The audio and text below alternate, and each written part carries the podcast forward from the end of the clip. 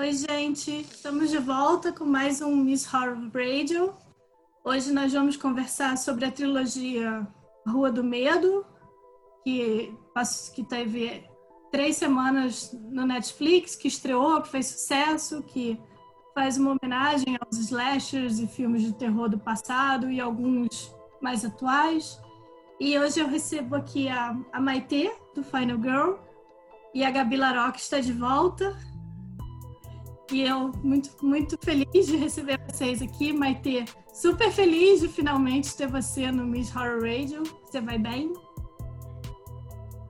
Eu tô bem, eu queria agradecer muito o convite. Eu não tenho nem roupa, né, para fazer podcast com vocês. Ah, imagina. É um prazer muito grande. Eu gosto muito de vocês duas, do trabalho de vocês. Então tá, é muito bom estar aqui. É super mútuo. A admiração é totalmente mútua, assim. A Gabi, a Gabi já é quase quase local já, né, Gabi?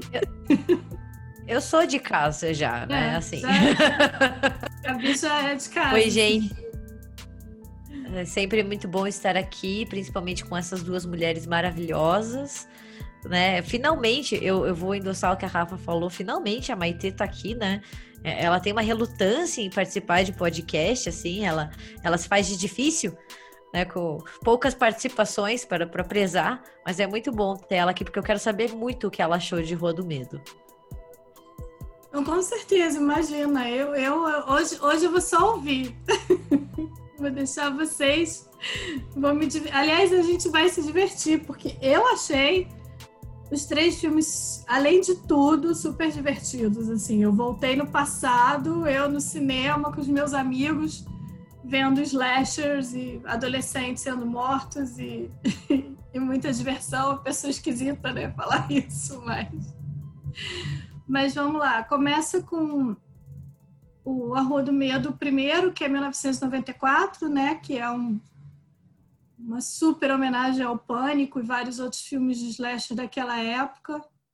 É, a história acontece em assassinatos né, na, na Shadeside, né, na, na cidade de Shadeside, e aí você descobre que está conectada a uma maldição que aconteceu lá em 1666, que na verdade primeiro está conectada a um assassinato que aconteceu em 78 num, num acampamento perto de um lago e depois você descobre que esses assassinatos que vêm acontecendo em Shadeside, é, de tempos em tempos, estão conectados a uma bruxa que foi condenada e, e, enforcada em 1666, né, na época que, que, que, a cidade ainda era uma... Porque são duas cidades, né? Shadeside e Sunnyvale, não é isso?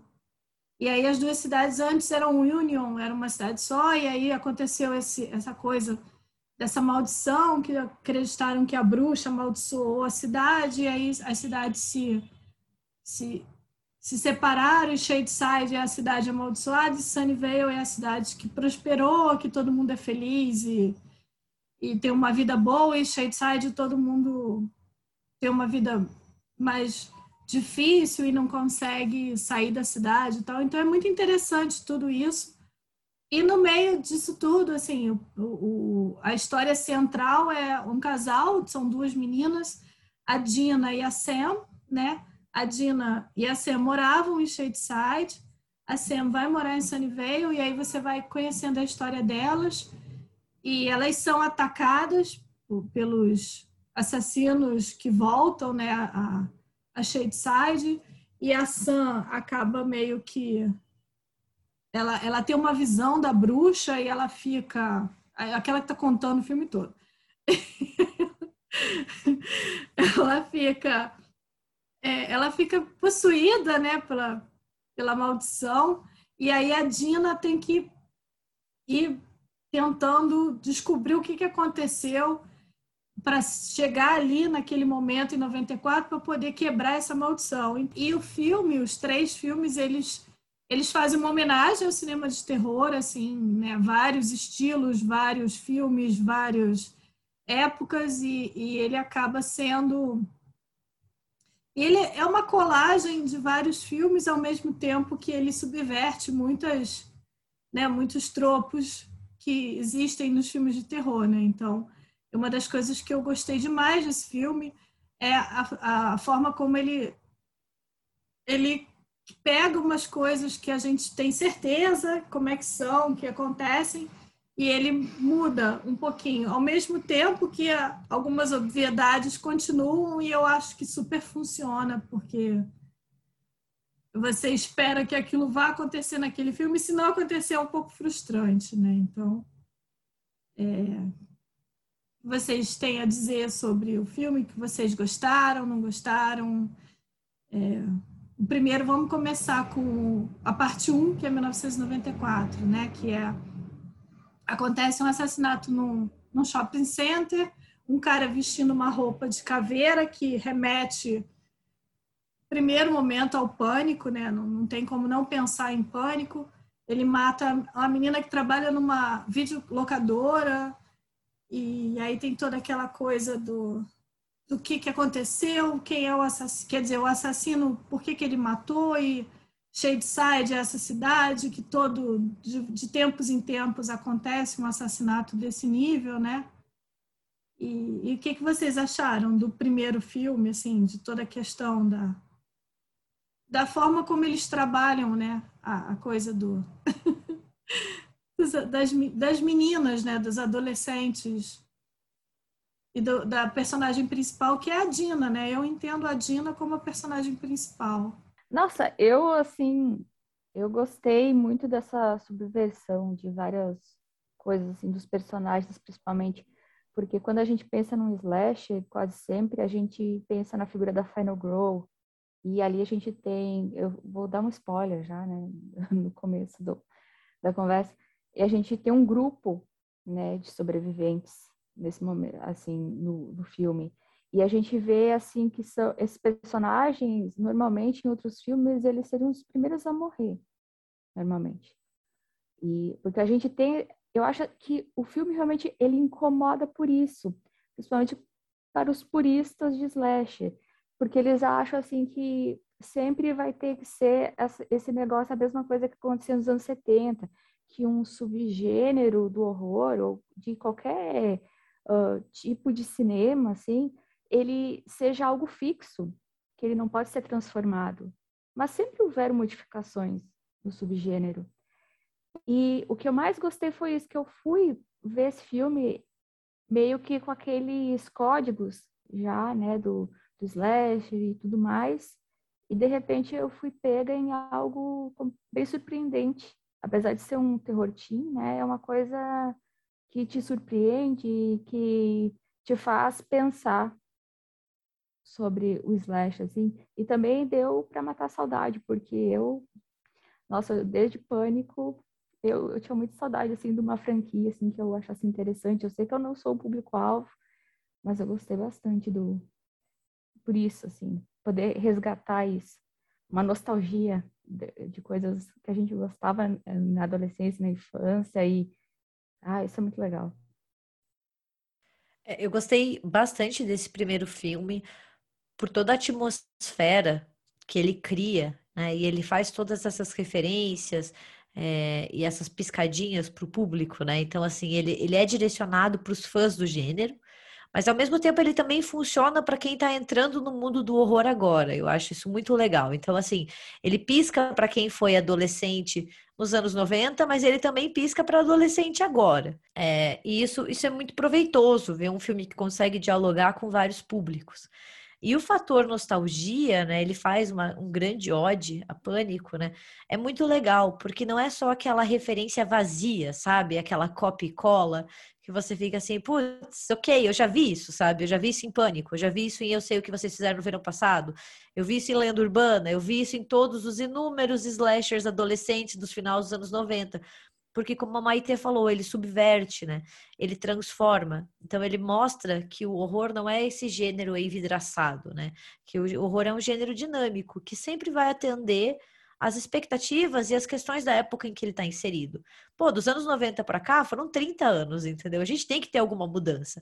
A gente não pode repetir as mesmas características e os mesmos tropos do, do slasher, os puristas de slashers que me, me, que me perdoem, mas não tem, sabe? Você não pode mais fazer a, a personagem estereotipada, por exemplo, a Kate, que tinha tudo para ser a líder de torcida, aquela menina má, né, que a gente vê muito em slasher, tipo a Judy do Acampamento Sinistro, ou aquela jovem que é sexualmente ativa, né, e que vai ser a, entre muitas e muitas aspas, a promíscua do grupo, né, que vai ser a primeira a morrer. E ela não é isso, né? Ela, ela inverte o papel, né? O próprio Joe, o próprio Simon inverte o papel. Então a gente tem disso, assim, é, e eu acho que isso é um dos pontos mais potentes do primeiro filme, mostrar a dinâmica do subgênero, mostrar a dinâmica do horror, sabe? Não é aquela referência vazia a, a vários filmes, não é aquela metralhadora que você só fica olhando assim, não, ele traz uma contribuição, ele traz uma mudança. É, é uma coisa que você falou que eu acho que a coisa mais importante nesse filme é isso. Ele é interessante pra gente que foi adolescente na época dos filmes, né?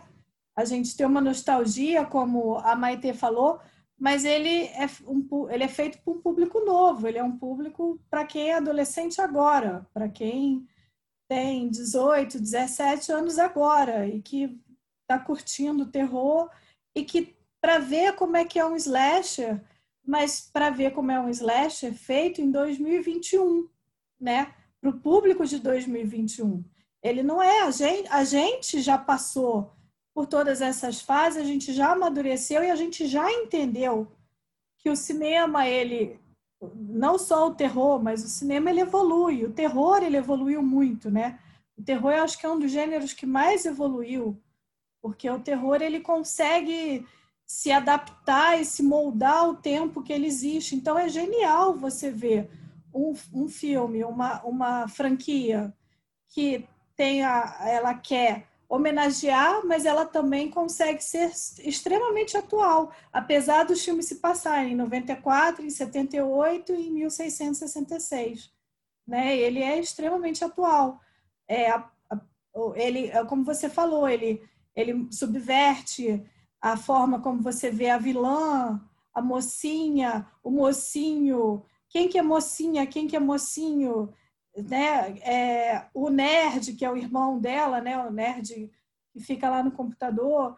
Então você é interessante. E eu, eu adorei o, o Simon. O personagem que eu adorei foi o Simon, porque o Simon ele é um personagem fluido. Ele não é ele não tem uma sexualidade definida, mas também isso não importa, né, no, no, no filme. E isso é genial no filme, porque o filme ele, ele, ele, ele, ele não é ele não ele não rotula as pessoas ele é muito é tudo muito aberto né quem é a Dina quem é a Sam quem é a Kate quem é o Simon cada um tem seu estilo mas assim mesmo eles não são fechadinhos naquilo como você falou a Kate não é a menina má. A Kate, ela, ela é ela. E a Dina, ela é ela. E cada um é, é uma coisa, assim, entendeu?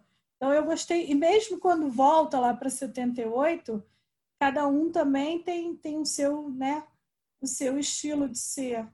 Agora, outra coisa que eu gostei muito também é que em vários momentos eu pensava em Buffy.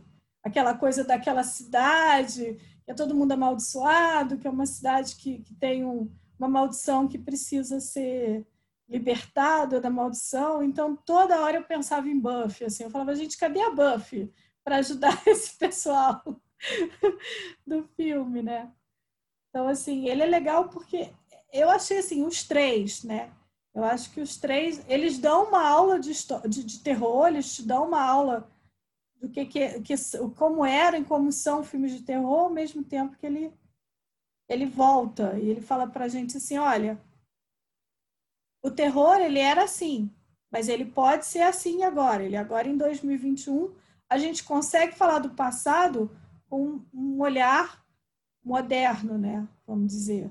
E assim uma coisa que eu acho bem interessante é que você, ao invés de você encontrar uma final girl típica do slasher, né, mais tradicional, você vê que essas características da Final Girl, ela está em todos os membros daquele grupo. Eu vejo muito no naquele menino, o irmão da Deixa eu, deixa eu ver o nome dele aqui bem certinho. Josh. O Josh. Eu, eu acho o Josh, assim, super Final Girl, porque ele é o cara que ele tá vendo o que tá acontecendo, ele tá consciente disso, das pessoas estão morrendo, porque elas estão morrendo, ele é inteligente, ele é, é, articula, sabe? E daí parece que aquele grupo, eles formam assim um megazord. Esse é a Final Grow, é aquele grupo, porque todos eles têm um pouco dessa característica do tradicional, mas está ali subvertido. Pelo menos essa impressão que eu tive, assim.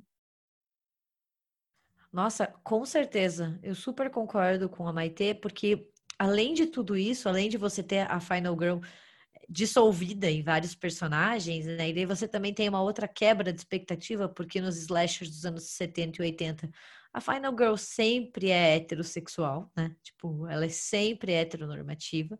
E aqui a gente tem a Dina, que tem um romance com a Sam, né? Então, assim, são duas mulheres envolvidas romanticamente. E é muito bacana ver porque é um romance que tem desenvolvimento, então não é aquele romance que é feito só para encher linguiça ou, né, para agradar um público masculino. Não, ele tem ali é, o propósito dele, né? Então, assim, ele, ele tem a sua história, elas são personagens desenvolvidas, elas não servem ali como um recurso narrativo. Então, isso por si só já rompe um pouco da nossa expectativa, e eu acho muito legal como o filme leva a gente a crer dentro da nossa heteronormatividade que a Sam é o Sam. E eu me, eu me peguei nisso, eu não sei vocês, mas a primeira vez que eu assisti, eu fiquei muito fodida da cara comigo mesmo, porque eu fiquei assim, por que, que eu achei que o Sam era um homem? Para você ver assim como a gente também é influenciado, assim, né? É, e depois a gente vê que não, que a Sam é uma mulher e, e, faz muito sentido, porque o nome Sam em inglês ele pode ser tanto né, o Sam e a Sam.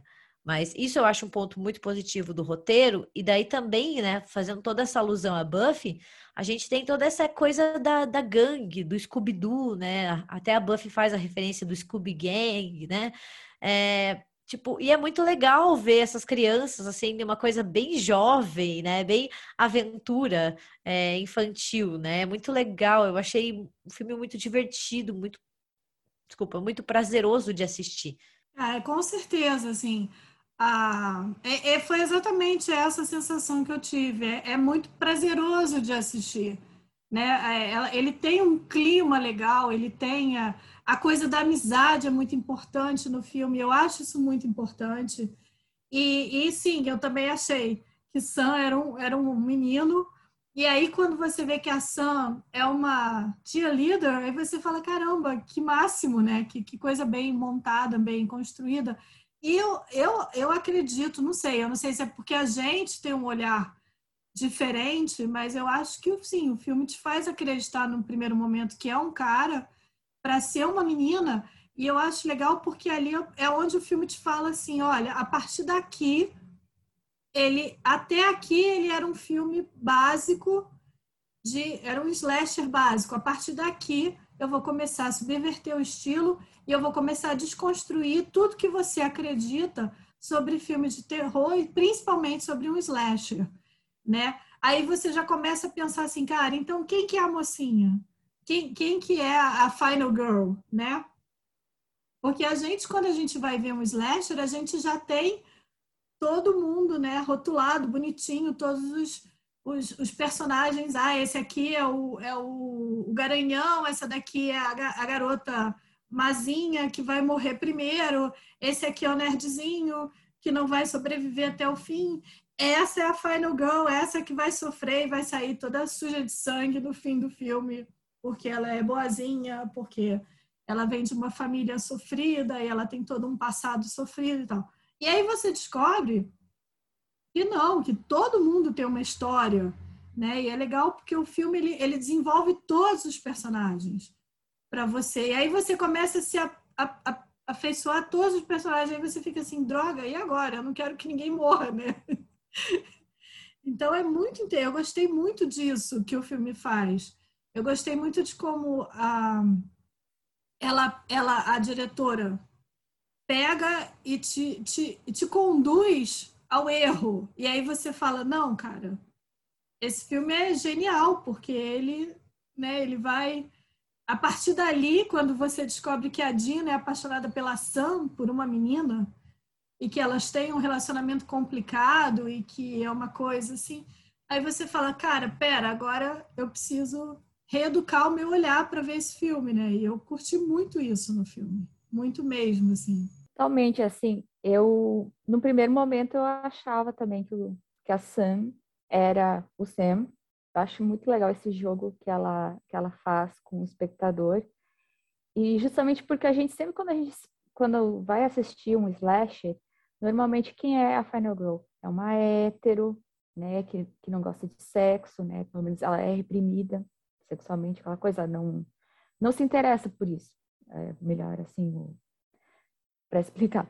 E daí, quando você vê uma menina que é LGBT, que ela é a sobrevivente, provavelmente num, num formato antigo, ela seria uma das primeiras a morrer, porque era uma cultura dos, a cultura dos anos 70 é uma cultura muito moralista. Claro que a gente ainda está dentro de uma cultura que tem uma certa moralidade exacerbada para algumas coisas, muito preconceito.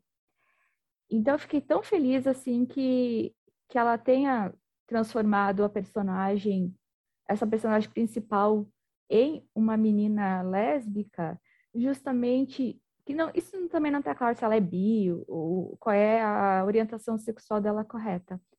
Mas é legal porque eu acho que as pessoas elas querem ser representadas. E o problema que eu vejo nos filmes de horror dos anos 70, dos anos, anos 80, principalmente, é que só os héteros eles eram representados, só tinha representação hétero. E agora eu penso que a gente fala tanto sobre sexualidade, sobre essas questões, assim, agora, na atualidade, então você perceber essa mudança é você dar oportunidade para que uma menina se, que, que é gay se sinta representada, porque ela não tinha essa representação. E eu acho que isso é um fator que incomodou muito, principalmente alguns espectadores, justamente porque eles, eles estão muito assim engessados na, naquele padrão do slasher clássico e eles sempre viram meninas homossexuais uh, fetichiz, fetichizadas, né? Como um fetiche. A gente vê os filmes da Hammer, que tinham as vampiras, lésbicas, aquela coisa toda. Então, ver uma, uma menina, assim, gay, e, e ter uma namorada, cara, isso é muito legal, isso é uma, isso é você dar representatividade para pessoas assim que, que não, não tinham espaço. Por exemplo, o próprio a própria menina que a atriz que que faz a Dina, ela é descendente de índios e negros e de portugueses. Então tu vê assim, será que uma menina dessas teria espaço, sabe, uh, para ser uma final girl, para ser uma personagem principal antigamente? Não tinha espaço. Até isso, essa representatividade é muito importante. O próprio irmão dela, sabe? É legal ver isso, sabe? Muitas representações. E eu também, eu fiquei, assim, muito tenso, foi muito tenso mim, assim, quando eles começaram a morrer, porque eu me apeguei a todos, assim, porque eles são, são muito queridos. Assim, normalmente a gente, quando assiste um filme slash, principalmente anos 70, 80, cara, às vezes tu quer que todo mundo morra, né? Porque eles são pessoas, assim, personagens muito. Assim, eles são muito caricatos e tal. E sempre tem aquela masculinidade tóxica e tal, sabe? E de repente. É como é bom ver uma, uma coisa diferente, sabe? Uma, pessoas diferentes, personagens diferentes, sabe? Eu, eu gostei demais como os personagens, eles não são estereotipados. É, o, isso passa longe. Como a, como a Maite lembrou, né? É, os slashers dos anos ali, final 70, começo dos anos 80, é só estereótipo, né? É o atleta, né? A, a, entre muitas e muitas aspas, promíscua, a garota final, o palhaço da turma. E aqui você não tem nada disso, né? Porque mostra que os seres humanos não são estereótipos, né? Que a gente é muito mais plural que isso, que existem muito, muito mais formas é, de viver. E ao deixar de lado os estereótipos, né, e subverter alguns, o filme mostra pra gente que a gente pode gostar desses personagens, que a gente pode se importar com eles. Porque, gente, você pega um filme, um slasher ali, desses de acampamento dos anos 80, você torce para que todo mundo morra, porque todo mundo é muito chato, sabe? Aqueles personagens que só tomam decisões idiotas e você fica assim, meu Deus do céu. E aqui não, você curte eles, assim, tanto que dói demais quando eles morrem no final, quando a Kate e o Simon morrem, porque a gente não imaginava que isso ia acontecer. A gente gosta tanto deles que, porra, a cena que eles morrem, além de ser super brutal, porque é uma violência que você não tá esperando, que o filme segura bastante, você cria essa, essa empatia, você cria esse vínculo, né? Então, é, é um filme que, além dele ter um roteiro bem legal, eu acho, assim, ele tem uma dinâmica bacana, ele tem personagens cativantes, né? Então, faz com que você fique prestando atenção, porque você quer que todos eles saiam vivos no... Porque você quer que todos eles saiam vivos no final. É, e uma coisa assim que a, Maite falou, é, e que você também falou, Gabi, é, lá no, no passado, a, a mocinha, vamos dizer assim, né, a, personagem central feminina do filme, sempre era aquela a que queria, né, a, a, a boazinha que queria estudar, heteronormativa, casta, é, nunca fazia sexo, não parecia que não pensava em sexo. E a, e a Dina, ela, um, ela, ela é. A vida dela é o caos, né? Ela tem. Ela cuida da família, tem a questão da mãe, tem a questão do pai, ela que cuida do irmão. E ela tem a sexualidade dela muito bem resolvida, ela tem muita noção, ela sabe exatamente o que ela quer, né? Ela, ela não é, ela não é a mocinha casta certinha né, heteronormativa dos outros filmes, né? Então isso já já já começou assim, eu gostei muito. E a outra coisa também que eu adorei assim no filme, além da questão de que você se apega aos personagens, quando a Kate e o Simon morrem, eu fiquei muito arrasada. Falei, ah, cara, eu não acredito, eu não acredito. E é exatamente o que a Maite falou. Nos outros filmes, os outros personagens morrem, você fala assim, é, morreu. E você acha divertido as mortes. Nesse eu falei assim, ai, que triste, que, sabe, eles são maravilhosos e eles morreram, entendeu? E a, eu achei a mesma coisa na cena inicial, no início do filme, que é uma homenagem ao Pânico com a Drew Barrymore, né? Que tá lá a Drew Barrymore fazendo pipoca e aí o assassino liga para ela, não sei o quê. E nesse é, é a, a Maya Hawke, né? Que é ótima.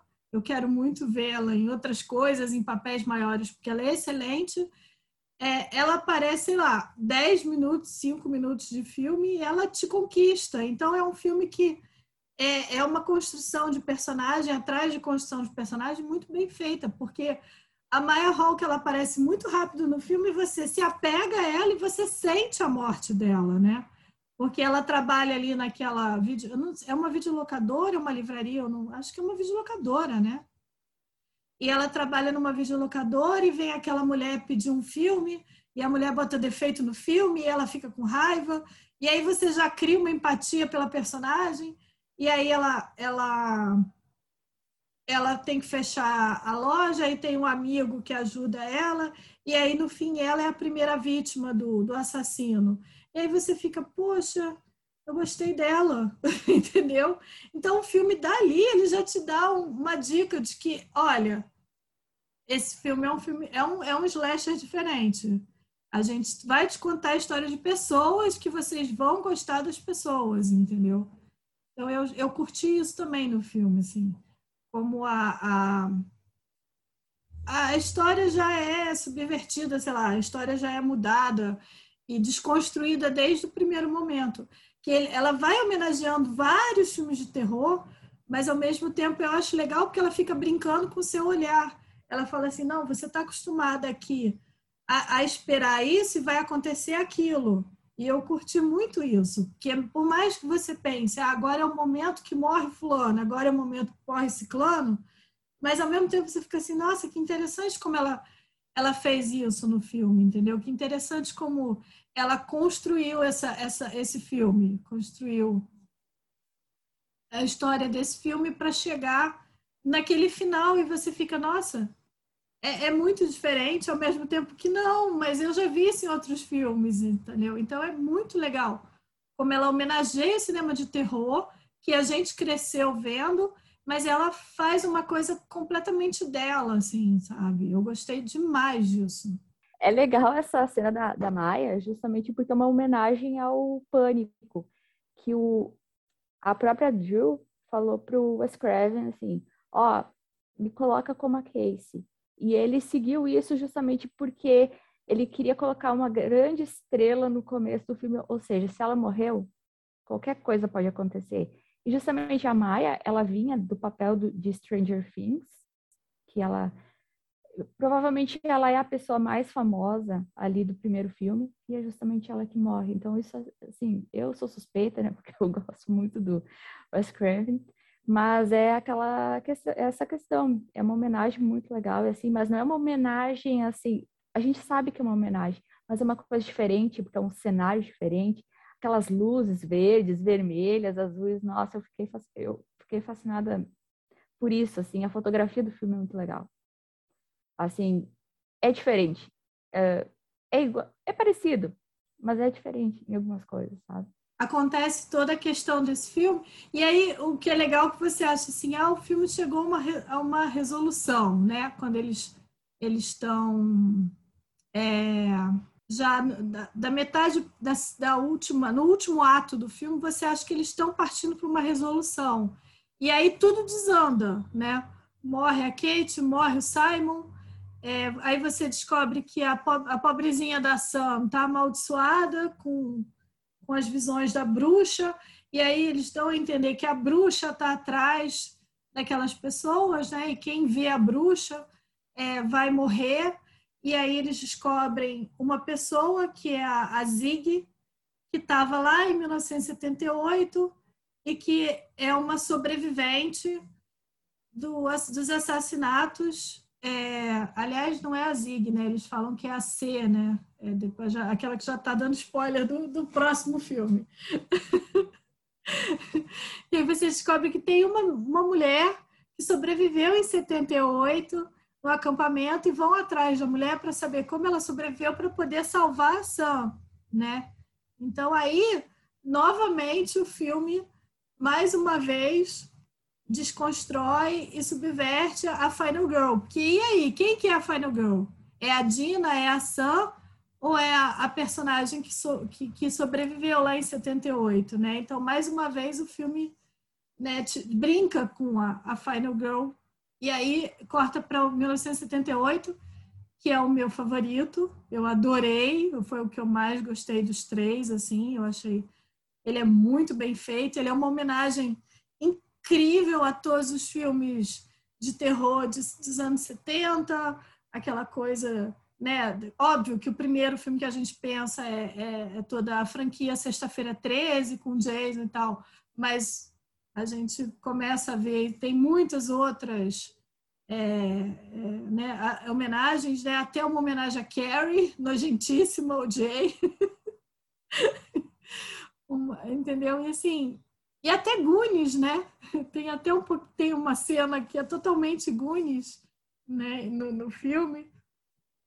E aí eles voltam para 78, que é a história de duas irmãs, e novamente o filme te, te, te leva ao erro, né? Ele te bota a menina boazinha, que é, que é casta, que tem um namoradinho, essa sim é heteronormativa, ela é toda certinha, porque aí tem a questão do acampamento, que tem a galera de Sunnyvale com a galera de Shadeside, a galera de Shadeside é é, escrachada, eles, ou é, esculachada pelos outros, os outros não gostam deles porque eles são a cidade amaldiçoada, que tudo de ruim acontece, ninguém lá prospera, e Sunny veio a galera do bem, a galera rica, a galera que, que, que se acha, né? Então é interessante isso que eles fazem no filme, já tem isso no filme. E aí tem a menina que é boazinha, que quer ser que quer melhorar de vida, ela quer sair de Shadeside, ela acha que a única forma dela sair de Shadeside é ela sendo perfeita, Então ela é perfeitinha, ela é boazinha, ela não fala palavrão, ela tem aquele namoradinho, mas o namoradinho respeita ela, então ela também é casta. E aí eu achei isso muito legal, porque aí o filme te, te mostra aquela coisa super, super clássica do slasher, e ela tem a irmã, que a irmã é, é sacaneada por todo mundo no acampamento, ninguém gosta da irmã dela, a irmã dela é, não é uma menina boazinha, a irmã dela é toda errada, a irmã dela é considerada a amaldiçoada do acampamento, não sei o quê. E aí você vai acompanhando a história das duas irmãs e você vai vendo que não é bem assim, né? E que não é. E, e outra coisa muito legal é que o que ele subverte é que quem vira o assassino é o namoradinho bonzinho, né? Ele que é o amaldiçoado pela bruxa, vamos dizer assim, né? Pela Sarafia. Ele que é o amaldiçoado, ele que é o, o que vira o assassino do, do, do camping, né? Então, isso é muito interessante, porque não tem um mocinho, vamos dizer assim, não tem um herói. As, as mocinhas que tem que se salvar. Então, tem isso também, né? E, é, e aí ele vai desconstruindo aquela mocinha perfeitinha e você vai conhecendo o passado dela e você vai descobrindo que, como a Dina, como a Sam, a história não é exatamente essa. E é legal porque no primeiro filme tem a, a, a relação de afeto da Dina com a Sam e tem a relação de, de amizade da Dina com os amigos e o irmão. E nesse filme a relação de, de de irmãs, né? É uma relação de irmãs e é uma relação muito real, assim, é uma coisa, sabe? Ela, ela começa de novo, cheia de, de tropos e estereótipos e ela vai desconstruindo, né? Tem a, tem a menina lá que é toda maluquinha, que fuma maconha, que tem um namorado e tal, e aí você vai descobrindo que a garota não é tão maluquinha assim, que a garota não é a personagem errada, que ela não. Então, é, é legal como ela dá camadas, né, para os dos personagens. Eu gostei muito disso. No segundo filme também, né?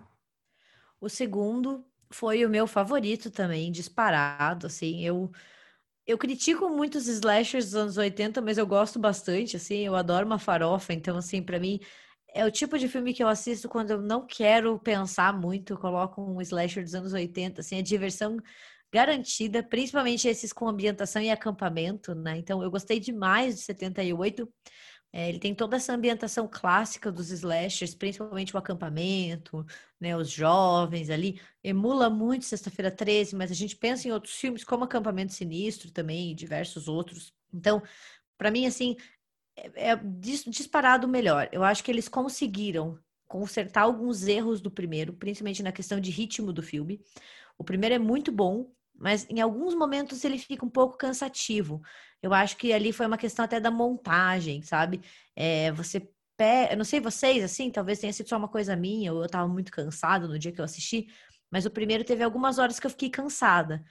O segundo, parece que eles resolveram isso, porque o filme ele corre tão bem e ele segue tão bem que você não vê o tempo passar. Assim, você quer muito saber o que vai acontecer, você tá torcendo muito para também de novamente para os personagens, né? E aí tem toda essa quebra de expectativa, porque ele pega todas as questões conservadoras dos slashers e transforma e entrega um filme que é um slasher, que está ambientado ali nos anos 70, mas que é um pouquinho diferente. Isso é muito bacana, assim. Nossa, eu, eu gostei demais, assim. Para mim foi a cereja do bolo, assim, dos três, para mim foi o segundo. É, eu também. O meu favorito é o segundo. E outra coisa que eu gostei bastante quanto a essa coisa de acampamento é que eu acho que a diretora, além de consertar o primeiro, como disse a Gabi, ela também meio que reformula o, o slasher dos anos 80, de acampamento, e transforma ele numa coisa excelente, sabe? É impressionante como, assim, é, parece que ela está querendo mostrar, ó, se você fazer desse jeito, desse jeito, desse jeito, você vai ter um produto muito melhor.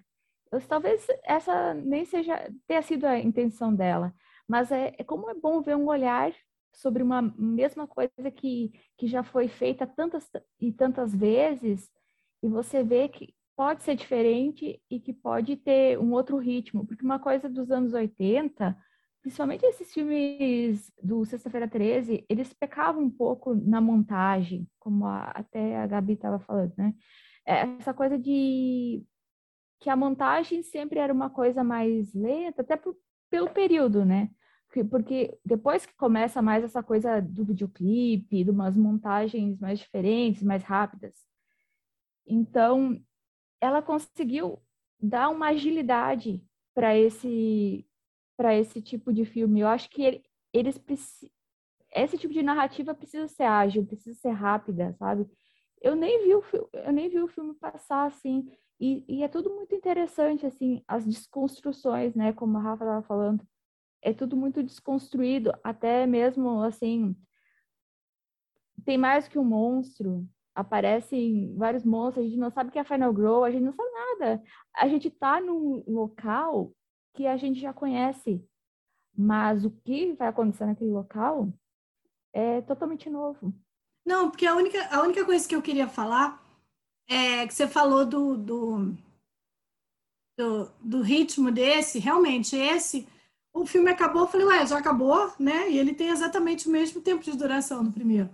Assim, é, mas é, duas coisas, né, que eu acho assim. É, um, o primeiro faz uma homenagem aos, aos filmes de terror, aos slashers dos anos 90, que tem mais essa, essa coisa de demorar um pouco mais na história, até você descobrir quem é o assassino, não sei o que, não sei o que. E aí, e também ela estava montando uma história, né? Então, por isso que ele ele parece que ele demora mais, ele parece tem horas que ele fica meio cansativo. Essa foi a impressão que eu tive, tá? E o outro é aquele slasher básico, né? Tipo, ah, é um acampamento, tem esses jovens, eles vão ser mortos, é isso. E a gente já sabe, todo mundo já sabe. Mas mesmo assim, ela consegue, dentro dessa realidade, dentro dessa, né?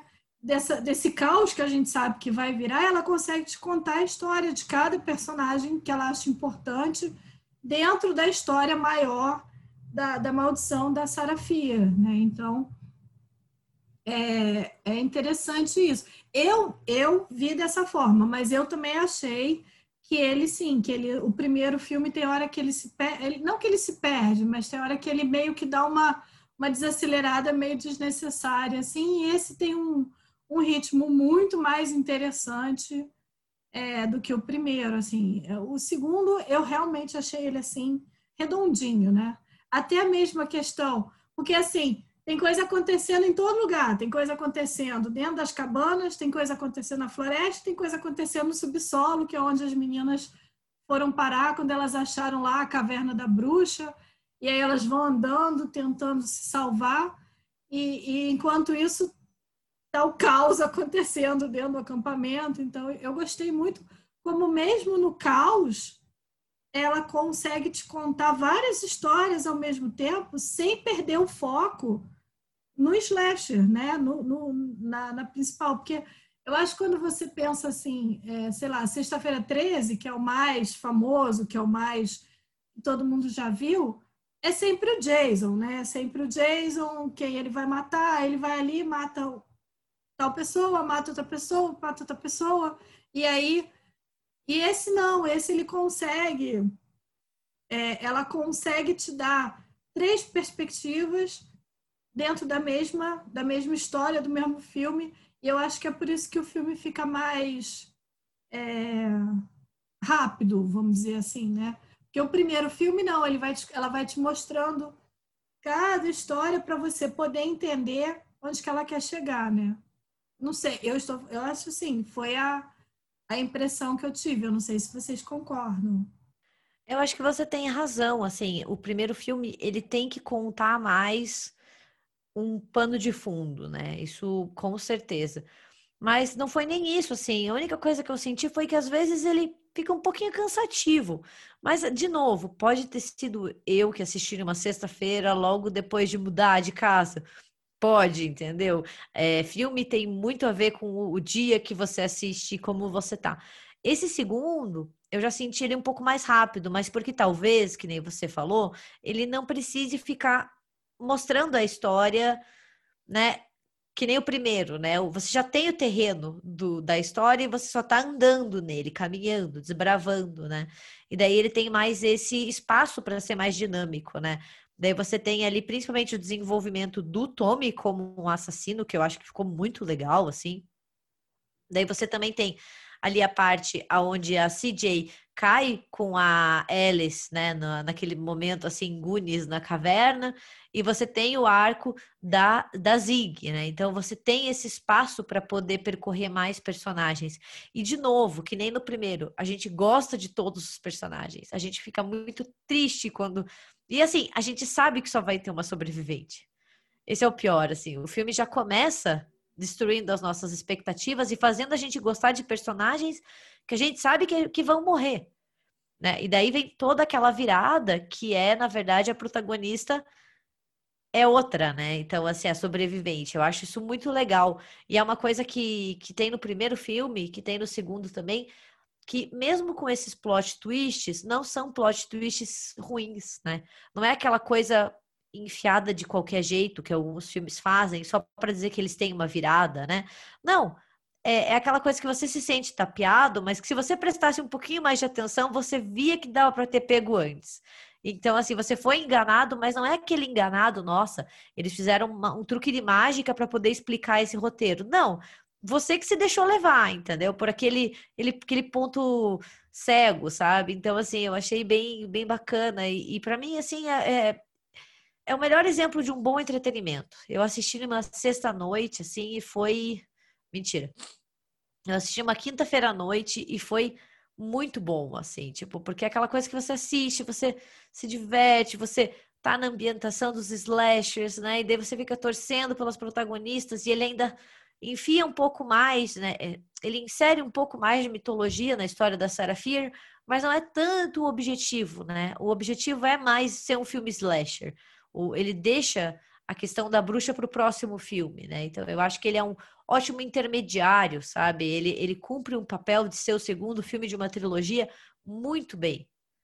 E assim, uma coisa que eu achei bem interessante também no filme é que ele que a diretora ela mostra nudez masculina. Enquanto no slasher tradicional a gente tem uma nudez feminina quase que totalitariamente assim, né? Quase que totalmente, desculpa, quase que totalmente.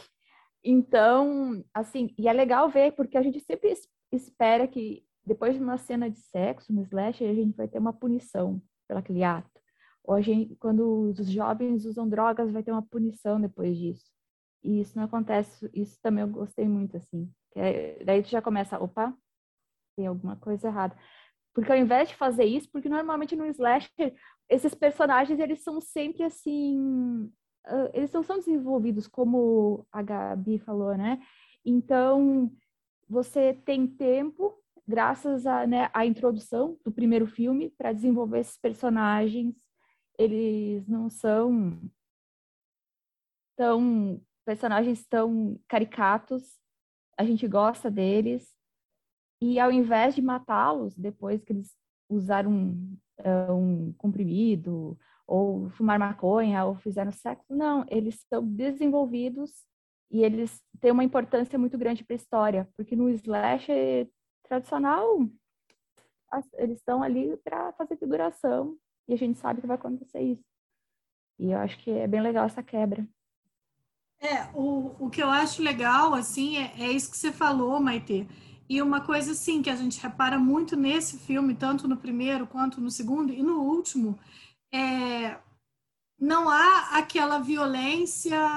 É, é violento, claro que o filme é violento, né? Mas não é uma violência é, que, que fetichiza o corpo feminino, que é uma coisa que a gente vive discutindo, né? A gente sempre bate nessa tecla da fetichização da violência do corpo feminino. Não tem uma mulher de peitão de fora e vem uma faca e corta aquele corpo, né? Que é uma coisa muito, muito que acontece no, nos slashers.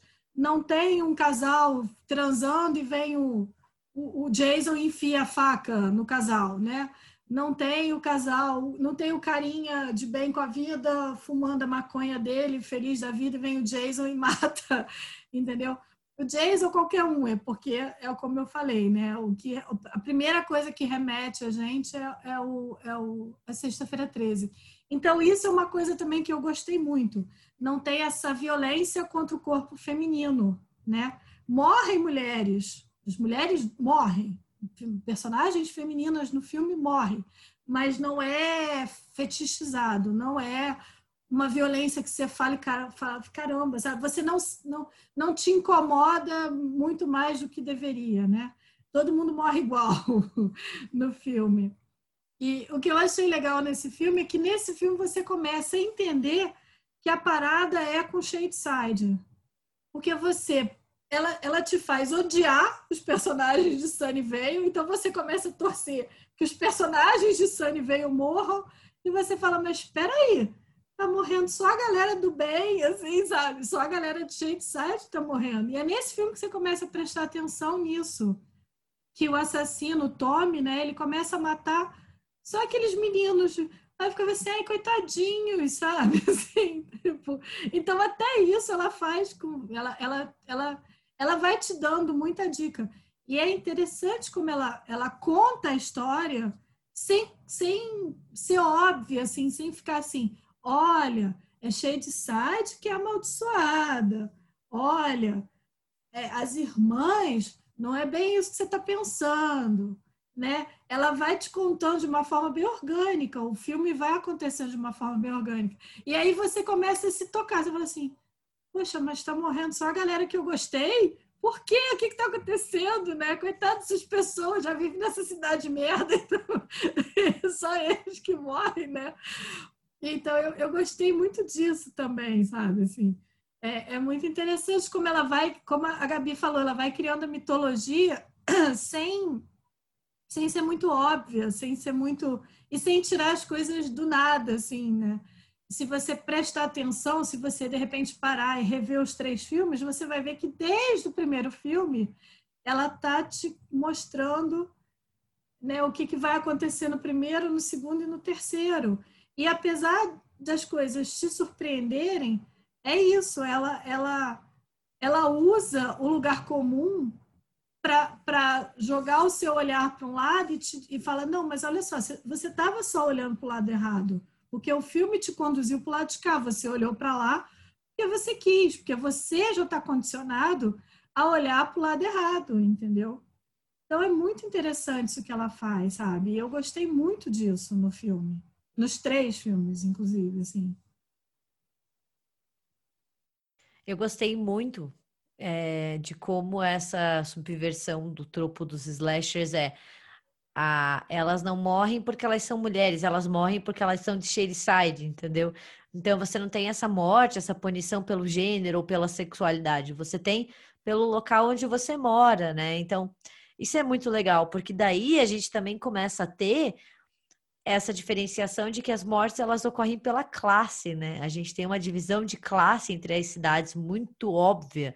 Então, Sunnyvale é super rica, cap... nossa, lugar perfeito, que não tem assassinatos. Mas aí no terceiro filme a gente descobre que tem um motivo, né? E que eles sugam tudo de bom de, de Shadyside, né? Então a gente tem essa desigualdade. Então as mortes elas não acontecem como nos slashers, por gênero e sexualidade, né? Elas ocorrem por um outro motivo que é muito interessante, né? Essa, essa imagem que eles fazem. Então, eu gostei bastante dessa mudança do filme, assim, essa eu vou empregar a narrativa, a narrativa slasher, mas eu vou empregar ela de forma diferente. Essa coisa de Sunnyvale e de Shadeside, eu gostei muito disso, porque ela faz uma crítica social desde o primeiro filme, assim, muito forte, é uma crítica social muito forte e que não é tão presente no slasher, né? O slasher sempre é uma galera riquinha, é, branco, heteronormativo, que tem uma vida bacana, que tá todo mundo de bem, que vai passar férias num lugar bacana ou que, que, que mora numa casa legal. E aí nesse filme não, e nesse, nesses filmes assim tem a questão social muito forte, né? Então é legal porque o filme também ele discute a questão social e ele faz uma crítica a isso, né?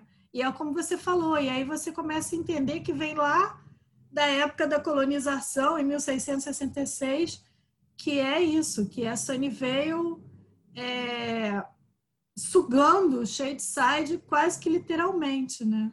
É, assim, é uma crítica ao capitalismo total, assim, né? É uma coisa muito bacana essa parte, assim.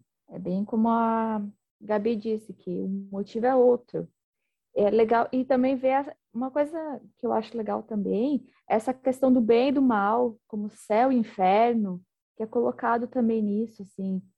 E daí ali, eu comecei a pensar nisso no segundo filme, mas eu pensei, é a bruxa, não tem. É, quem fez pacto com a bruxa, ou, sei lá, aquela coisa toda, não tinha nada a ver com nada demoníaco e tal.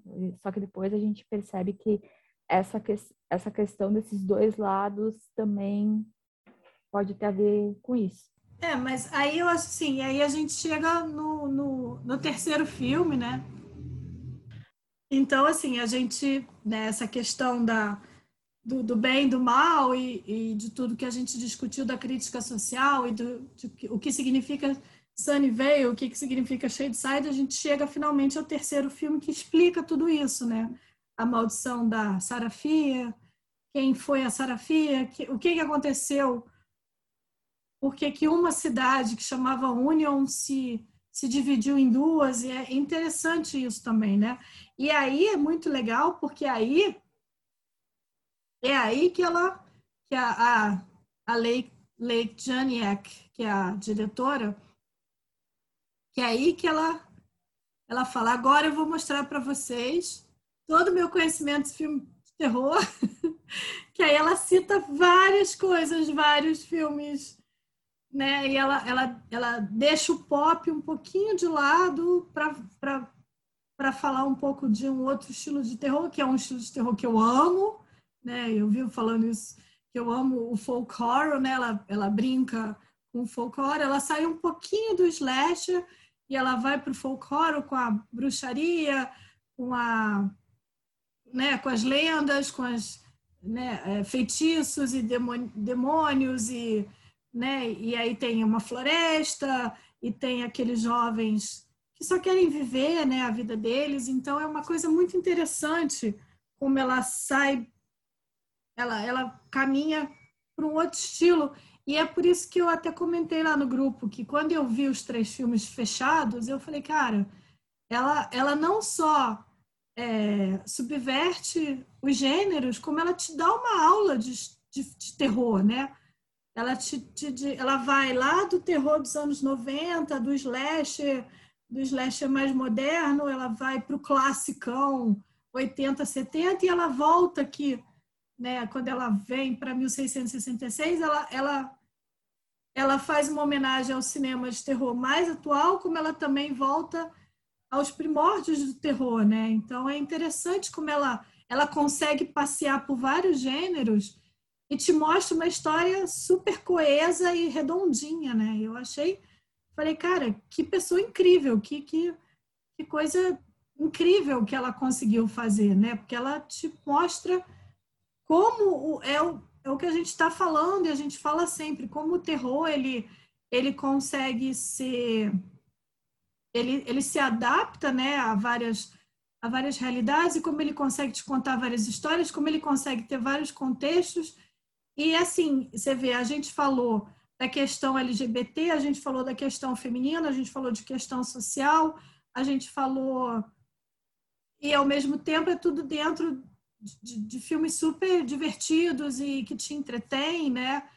E, e ela e aí no, no, último filme que ela vai mais forte um pouco na, na crítica social, porque aí ela fala da questão da mulher, ela fala da questão né, de, de, de, dessa coisa da divisão social, de classes sociais, né? Porque tem a filha do pastor e a outra menina que é filha do, do a, a Fier, né, que é a filha do fazendeiro, e uma mulher não pode se apaixonar por outra mulher, principalmente em 1666, e aqueles jovens daquela, daquele povoado que se unem na floresta para se divertir e sem nenhum, nenhuma maldade, eles só estão ali para ouvir música e, e, e beber, e, e, né? mas aí tem toda a, aquela mitologia, a lenda da viúva que mora na, na floresta, e aí me, na hora eu pensei no, na bruxa, e a bruxa né, que morava dentro da, da floresta.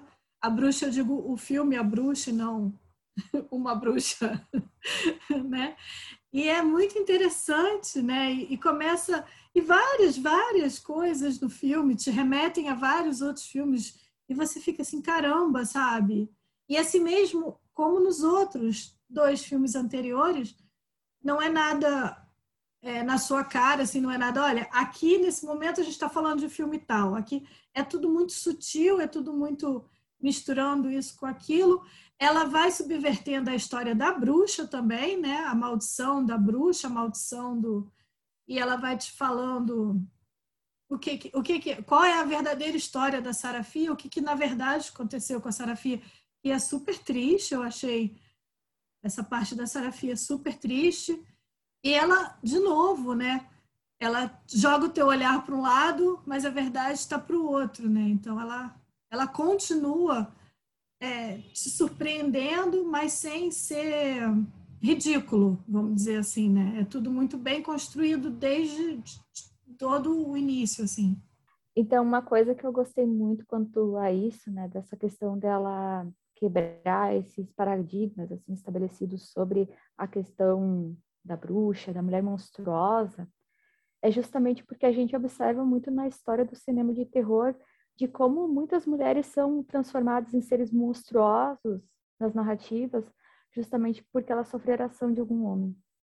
Por exemplo, a gente tem aquele filme O Prom Night 2, que tem a Mary Lou Maloney, que é uma personagem incrível, que ela era uma menina que vivia nos anos 50 e ela era sexualmente ativa e ela se transforma num monstro porque ela sofre um feminicídio ela tem motivo para ter aquela vingança, para ser monstruosa, sabe?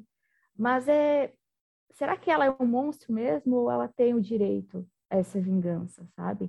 Mas naquele contexto dos anos 80 ali, é começo dos anos 90, na verdade, é, eles conseguem, digamos, no âmbito da, dessa questão moral, transformar uma menina que não é o monstro, e sim a vítima, é uma figura monstruosa.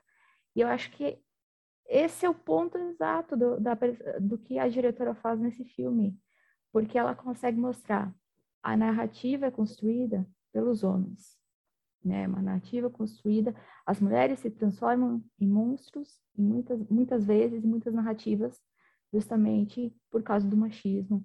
No caso o puritanismo, né? Que era uma religião terrível. Eles queimaram pessoas. Acho que quem pode falar melhor sobre essa questão de bruxas é a Gabi, né? Mas é interessante ver isso, como os homens eles conduzem a monstruosidade, digamos assim, das mulheres. Uma coisa que eu gostei bastante desse filme foi como eles desconstroem o estereótipo da mulher má, né? Então, assim, ele pega é, essa ideia da bruxa má, da mulher vingativa, da mulher má, e mostra que não é bem assim. Né? Então ele fala assim: olha, nunca é do jeito que a gente acha. E ele mostra. E assim, a gente sabe que a Sarah Fear vai morrer desde o começo. Então tem essa questão, assim como de 78, a gente sabe que só vai ter uma sobrevivente, né? Só que é muito legal ir mostrando, né? É, é, muito legal como o filme vai mostrando e vai desconstruindo essa persona dela que é criada no primeiro e no segundo filme, mostrando que ela não é má, né? Ela não é, não é ela quem tá por detrás. Isso eu achei um dos pontos mais altos do filme para mim, assim. É essa, essa desconstrução é, dessa figura feminina que está tão enraizada no cinema de horror, sabe? Foi um dos meus pontos preferidos desse terceiro filme. Eu achei um filme muito coeso, eu acho que ele consegue encerrar muito bem a história, ele é redondinho, ele volta lá para 94, eu vi muita gente reclamando disso. Eu pessoalmente gostei, eu achei muito legal voltar porque dá aquela sensação de missão cumprida. Então ele mostra para você o que aconteceu no século XVII, mas ele volta para 94 para aqueles personagens que a gente gostou tanto e dá um desfecho para eles. Né? É uma história coesa, né? É uma história que, que dá aquela satisfação de final. Então eu acho assim que, que é uma fechou com chave de ouro a trilogia e me lembrou muito em alguns em alguns aspectos o Rex, aquela aquela série, aquele livro né, que é do Thomas Old Helvelt, né? Ele é um autor holandês que também desconstrói a bruxa, né? Mostrando que às vezes a bruxa não é tão má quanto a gente acha que ela é. Então, assim, eu achei esse o ponto mais forte do filme, eu gostei bastante. É, é, quando, quando acaba o segundo filme, eu já comecei a pensar sobre isso. Eu comecei a. Né, ele já te dá umas dicas de que a Sarafia não deve ser essa bruxa horrorosa que amaldiçoou a cidade.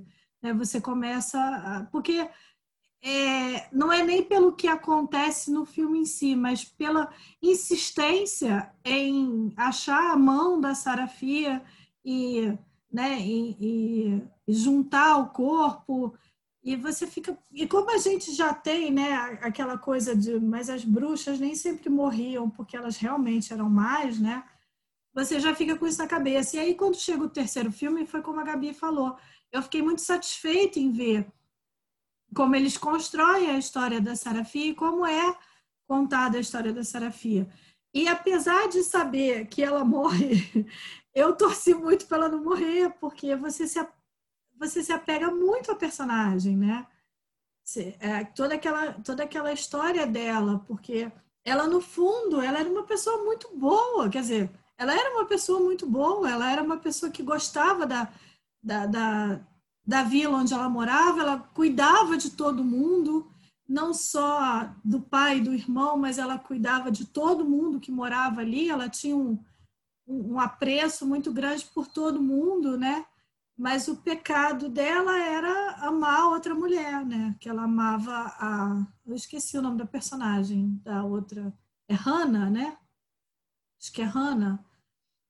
E que é filha do pastor ainda por cima, né? Então, e, e vamos pensar assim, era um pastor no século XVII, na Nova Inglaterra, né, de pessoas puritanas, né, de puritanos que estavam colonizando os Estados Unidos. Então tem toda uma questão muito bem construída. E ela não precisa te contar nada disso. Você, ela te introduz naquele contexto histórico e você entende exatamente o que que você a partir do momento que você vê que a Sara e a Hannah, uma gosta da outra, você para para pensar, putz, é aí, esse é o pecado da Sara, entendeu? É interessante isso, é muito interessante como ela, ela te conta as coisas nas entrelinhas, né, do, do, do filme, assim. Né? E eu acho que é aí, né, que muita gente acabou não gostando do filme, porque é o que a gente está discutindo aqui desde o primeiro filme.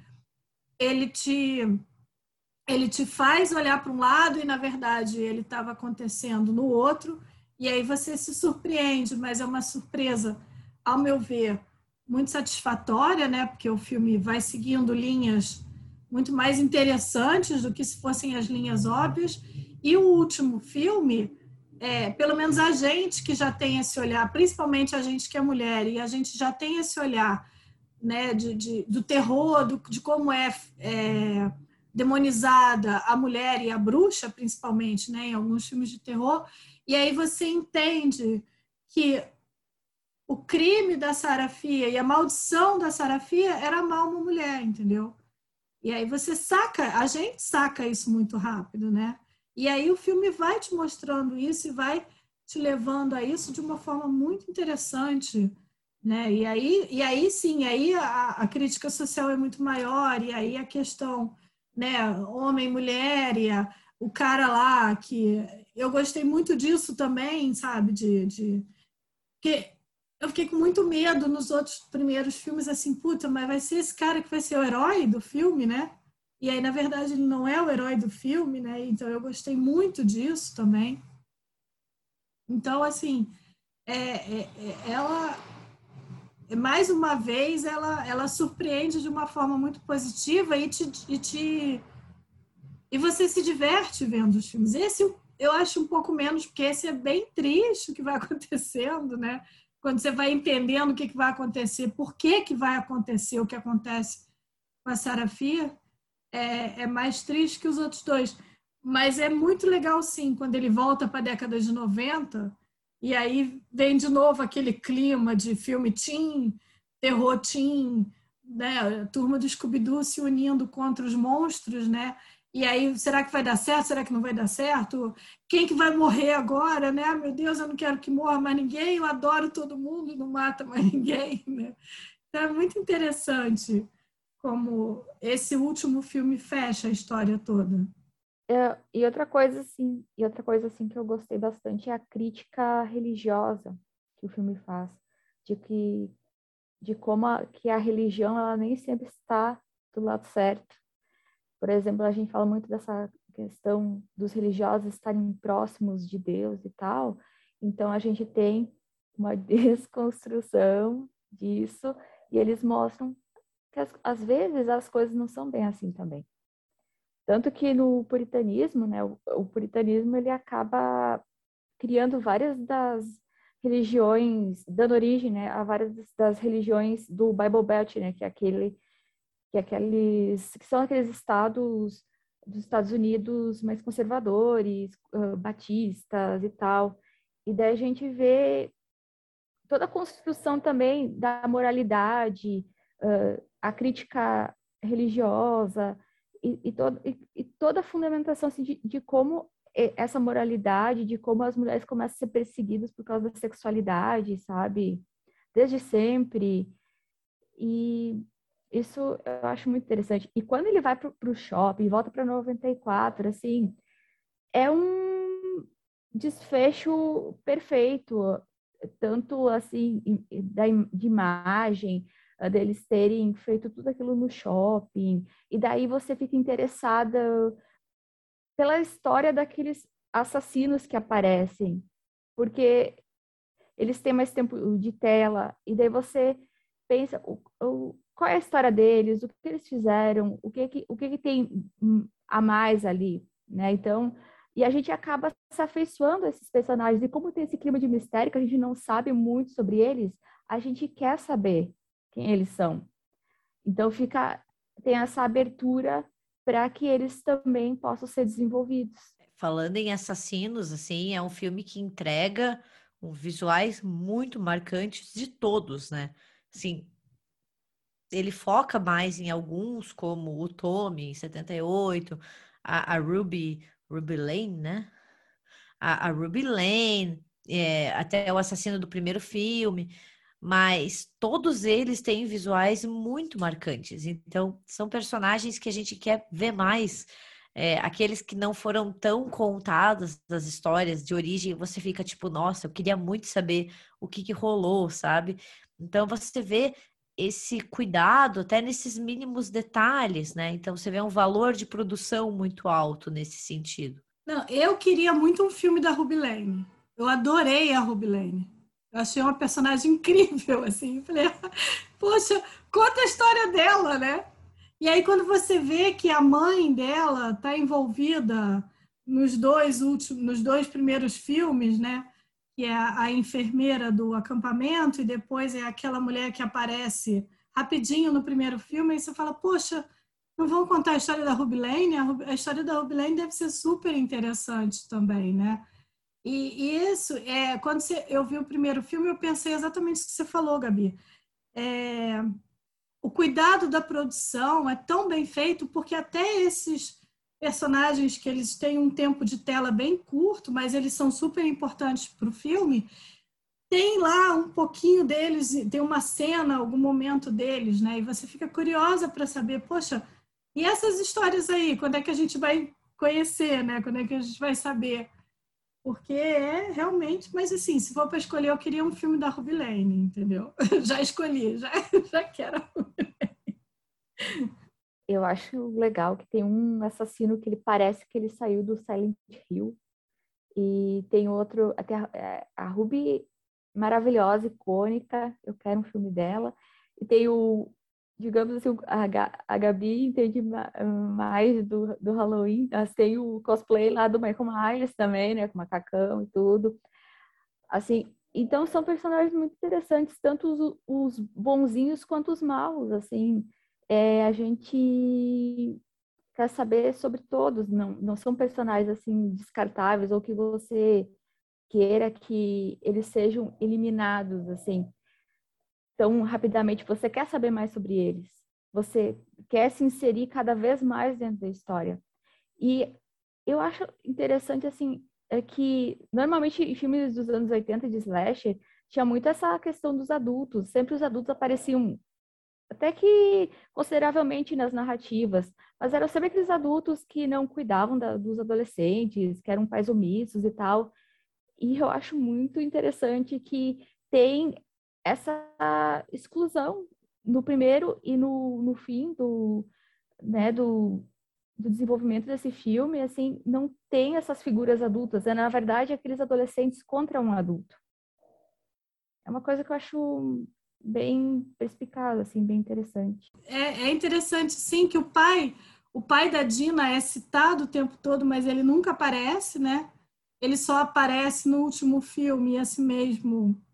Né? Os adultos ali têm um papel muito marcante, né? Porque são os que os adultos aparecem para julgar os adolescentes, né? São os adultos que decidem que a Dina é a, é a bruxa, né? A Dina não, a Sara. Ai, gente. A Sara é a bruxa. E tem aquela cena forte da igreja, né? Com todos os, os adolescentes que são crianças, né? Sem os olhos. Ai, aquela cena é muito forte. Muito forte. E essa é mais uma vez. E ela, ela é má, né? A, a, a Lick Jenny é que ela é má, ela não gosta da gente. Na verdade, ela não gosta da gente. Porque ela mata os, os personagens que a gente adorou no primeiro filme. Ela só mata a galera de Shadeside no segundo filme. Você fica, poxa, tadinhos. E aí no terceiro filme que você fala, ah, que legal, todo mundo de volta. Ela arranca o olho de todo mundo. Eu falei, caralho, cara, qual para essa mulher? Ela odeia a gente, né? Mas assim, super faz sentido, óbvio, que é dentro da, da, da, da, história do filme, faz total sentido o que acontece. É muito legal aquela coisa do pastor que enlouquece. É muito interessante como a cidade vai sendo amaldiçoada, né? Interessante, é muito bem construído isso. Eu gostei demais disso. E aí, pobre coitado da Sara Fia, que não é culpa dela, muito pelo contrário, né? É, mata lá o porco que ela cuidou com tanto carinho, nasceram os porquinhos. Adorei tanto aquela cena dos porquinhos. E aí, né? Morre, morre o porco e os, a porca mata os porquinhos. Ai, esse último filme é mais, né? Eu, eu, eu achei ele o mais é, pesado, entre aspas, assim, né? Porque tem essas cenas que são bem mais pesadas do que nos outros filmes, né? Porque os outros filmes, apesar de serem assassinos, matando adolescentes e tal, tem as cenas da morte do Simon e a morte da Kate são muito fortes. Tem cenas fortes no acampamento, mas Ai, a porca matando os porquinhos, eu fiquei muito impressionada. Assim. Tipo, mata humano, mas não mata bicho, né? Aquela assim, né? Sempre. Então, eu, eu achei interessante. E eu acho que esse, esse podcast eu vou precisar, né? Botar lá, gente, vejam o filme, porque tem muitos spoilers. né? Antes de, de ouvir o podcast. E eu gostei como a coisa é, quando elas, eles salvam a Sarafia, né, salva a alma da Sarafia, Sunnyvale passa a ser Sunnyvale passa a ter assassinato, Sunnyvale passa a ser a cidade ruim e Shadeside começa a prosperar, né? Eu achei muito interessante isso, assim, né? Tipo, é, se, se é para se é para ter uma redenção e se é para ter uma uma punição são as cidades que são punidas e não os personagens, né? Não é a, a Dina e a Sam. A Dina e a Sam são super fofas e ficam bem felizes no fim, né? Mais ou menos, né? Porque e, e é legal que quem sofre é a Sunnyvale, que é o vilão, o grande vilão do, do filme e a Sunny veio, né? Então é interessante, é a família Good, né? É interessante isso. E, e uma outra coisa assim só que eu quero fechar, mesmo os assassinos do filme que a gente ficou interessado, mesmo os monstros do filme, eles não são maus, né?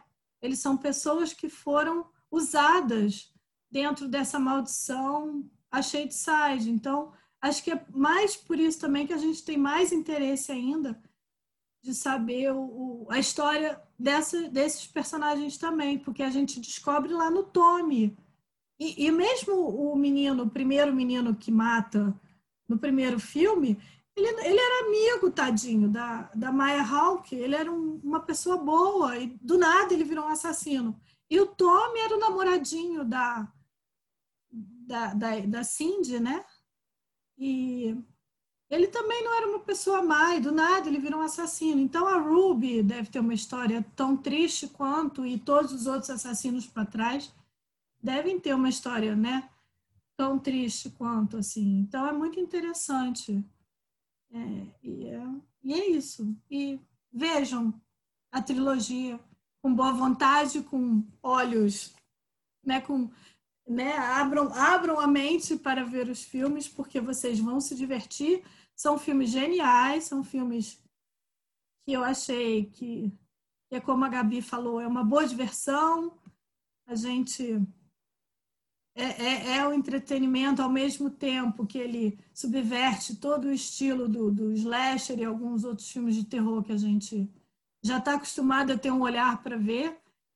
E, e, é isso. Vejam toda a trilogia Rua do Medo, porque vale muito, muito a pena.